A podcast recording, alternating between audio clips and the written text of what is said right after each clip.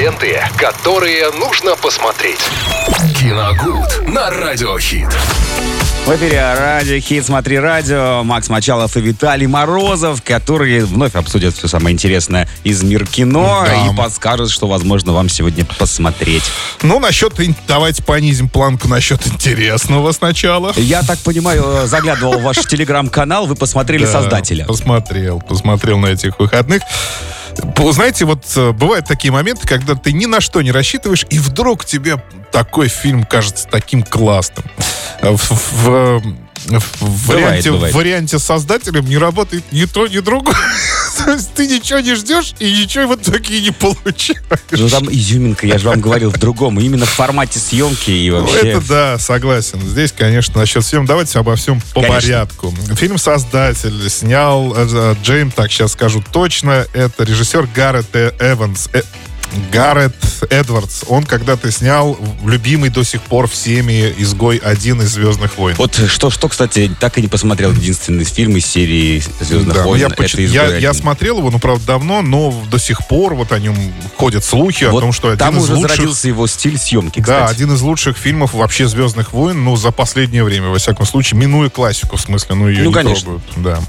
И, в общем-то, по сути дела, он все, все, что было в «Изгое один» и вообще все, что в «Звездных войнах», он перенес сюда в «Создателя». Сюжет фильма рассказывает о внедренном... В общем, там рассказывается изначально о том, что человечество в 2065 году подружилось абсолютно с искусственным интеллектом настолько, что роботы — это уже часть повседневной жизни, и даже члены семьи, и даже вы можете заказать себе свою полную копию. Ну, в общем, это уже обыденность обыкновенная. Да, чтобы жить самим собой. Да, и вдруг неожиданно, это прям вот как я говорю, так есть, и вдруг совершенно неожиданно про- прогремел ядерный взрыв в Нью-Йорке. То есть, В Лос-Анджелесе, э, Или в Лос-Анджелесе, в Лос-Анджелесе, да. Прогремел ядерный взрыв, и в нем власти США, США обвиняют, естественно, иск- искусственный интеллект, начинают его уничтожать. Роботов везде изымают, то есть их сминают, там э, переплавляют и так Да, далее. вот этот кадр в начале, когда вот шевелящиеся Вот роботы... что хочу сказать, что вот экспозиция сжимают. фильма, вот самое начало, кстати, снята очень неплохо. Прям оно настроение создает сразу. Да, да, да, гнетущие. М, Ну, возможно, да. Вот, и, соответственно, в очаг сопротивления, как в «Изгое один», да, они об- обосновались в Азии где-то, туда посылают огромный такой, ну, не, не сказать, что межпланетный, ну, какой-то, в общем, э, парящий на, где-то в атмосфере корабль, э, очень сильно напоминающий «Звезду смерти», но не формой Ну, «Звездных войн», да, а своими возможностями. форм-фактором. Да, своими возможностями. Вот, э, и он начинает искать. Соответственно, там же в группе вот этих почитателей искусственного интеллекта внедрен один из агентов. Вот это Дж- Джеймс, э, Джеймс э, Дэвид Вашингтон. Вашингтон. да, который играл в «Доводе» у Кристофера Нолана. Который сынуля Дензела вашего. Соответственно, да, абсолютно верно. Вот. э, И, но он внедрился настолько, тут я не знаю, как трактовать это слово, что он м, полюбил там женщину, и они, у них ребенок, у них семья уже фактически. Очень сильно внедрился, я бы сказал. Что он там делает, то ли задание выполняет, то ли еще что-то. Вот здесь вот уже начинаются какие-то это, непонятные вещи. Хотя он прям сразу начинает говорить, мне бы прям еще чуть-чуть она бы родила, и я бы уже задание выполнил. Ну, не факт. Мне кажется, не факт. Ну, в общем, э, происходит очередная военная атака. Э, Герой Вашингтона теряет Майю, то есть она, ну, на глазах якобы у него погибает, он возвращается на землю. Через пять лет к нему приходят об- обратно, говорят, возвращайся, там изготовили новое, вот это новое оружие какое-то. Нужно туда вернуться, его изъять, соответственно, уничтожить, и тогда все будет хорошо. Ну, это я так кратко рассказываю. Ну там что- дальше, в принципе, просто с Экспозиция, да, экспозиция довольно, довольно долгая там все-таки. Ее даже описывать тяжело.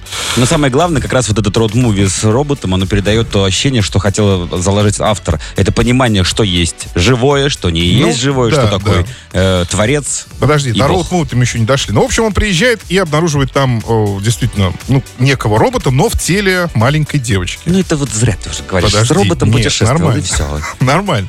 Вот меня это немножко сбило, когда вот я уже знал, что там будет маленький робот сидеть, и я Маленький робот. В общем, они с ним бегут от всех практически, потому что все за ними начинают гоняться. И те, и, и почитатели искусственного интеллекта, и власти США. Э, ну, в общем, кто первый их найдет, тот и победил. Вот, в общем, если проще так. Да, идет Что касается самого фильма, давайте со сценарной точки зрения. Это топорные диалоги, от которых у меня просто я- меня в ступор вводили каждый раз.